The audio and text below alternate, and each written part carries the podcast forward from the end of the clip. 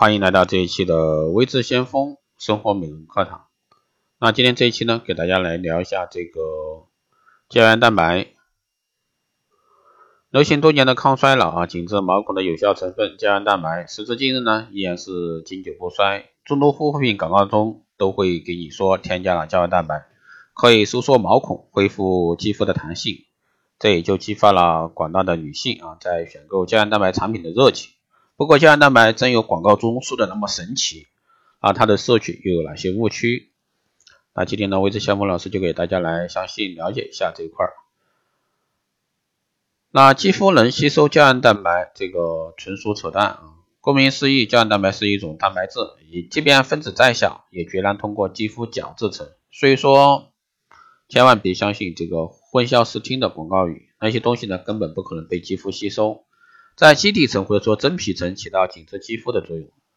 所以说护肤品里添加了胶原蛋白可以抗衰老，也可以直接扭头就走。虽然说胶原蛋白不能直接在肌肤起到抗衰老的作用，但并非完全没有意义。胶原蛋白在外用护肤品中具有良好的保湿作用，配合其他保湿成分，可以有效的锁住这个肌肤的水分。让肌肤呢远离干燥，所以说在这一块你要清楚。第二呢，就是摄取有道，获取胶原蛋白绝不绝不会功夫。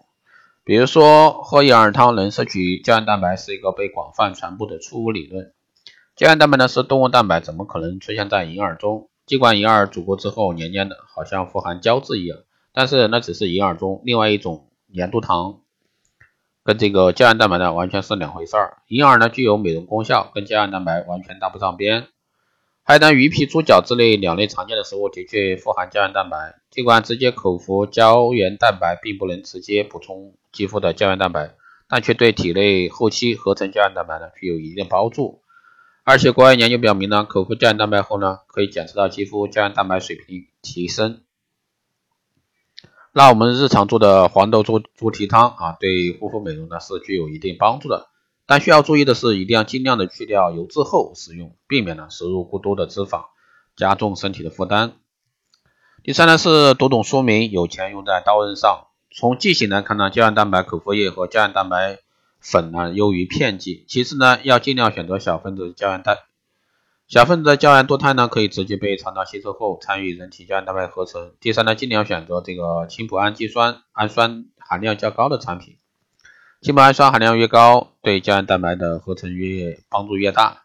啊人体随着年龄增长呢，胶原蛋白会一直慢慢流失，因此呢，补充胶原蛋白需要一个长期的坚持过程，切记呢补补停停，这样食用胶原蛋白只能让花出去的钱白白浪费，而难以看出肌肤长期改善的效果。